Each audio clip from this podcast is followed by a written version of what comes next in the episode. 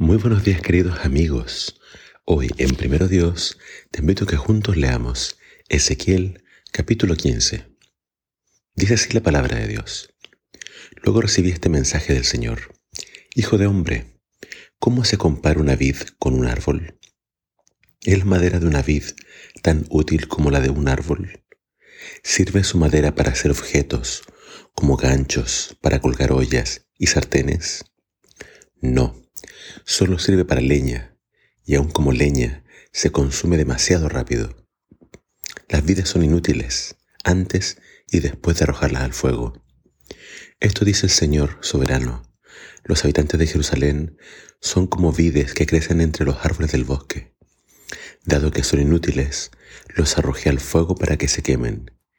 Si escapan de un fuego, me encargaré de que caigan en otro. Cuando me ponga en su contra, ustedes sabrán que yo soy el Señor.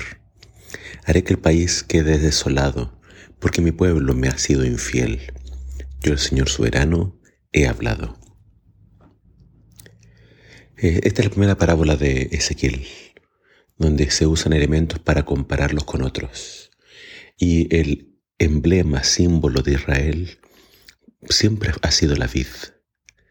La vid, eh, recordemos, fue uno de los frutos que trajeron los espías cuando llegaron a la tierra prometida. Eran tan abundantes, tan grandes estas uvas, que fueron cargadas por dos de los espías eh, en, en un palo.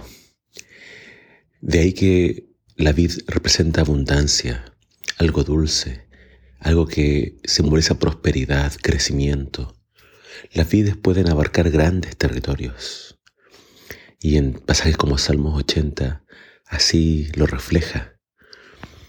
Pero el propósito de la vida entonces es dar frutos, es dar buenos frutos. Y el problema de Israel es que no estaba dando buenos frutos. Debido a su infidelidad, debido a la corrupción, debido a la idolatría, los frutos de Israel estaban siendo amargos para el Señor. Y él en Isaías preguntaba, ¿Qué más puedo hacer por esta vid? Construí una torre, la cerqué, he hecho de todo por esta vid para que dé buenos frutos, pero no hay caso. Y si esta vid no da buenos frutos, entonces el Señor decide quemarla, porque ni siquiera la madera de la vid sirve, a, diferencia de otros árboles. Y vemos que en este pasaje bastante corto, una vez más Dios dice, y entonces sabrán que yo soy el Señor.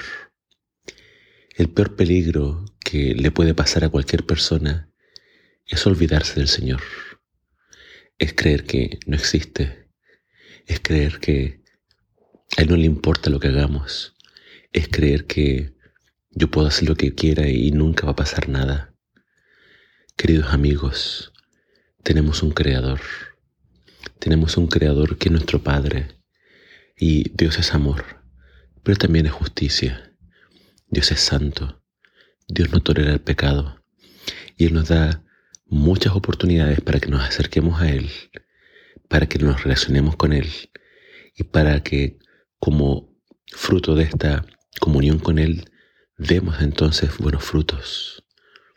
Pero si esos buenos frutos no aparecen, entonces Él va a ejecutar su juicio.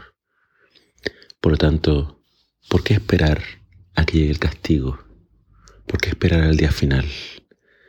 Cuando ya vemos lo que pasó con Jerusalén, se cumplió todo tan fielmente.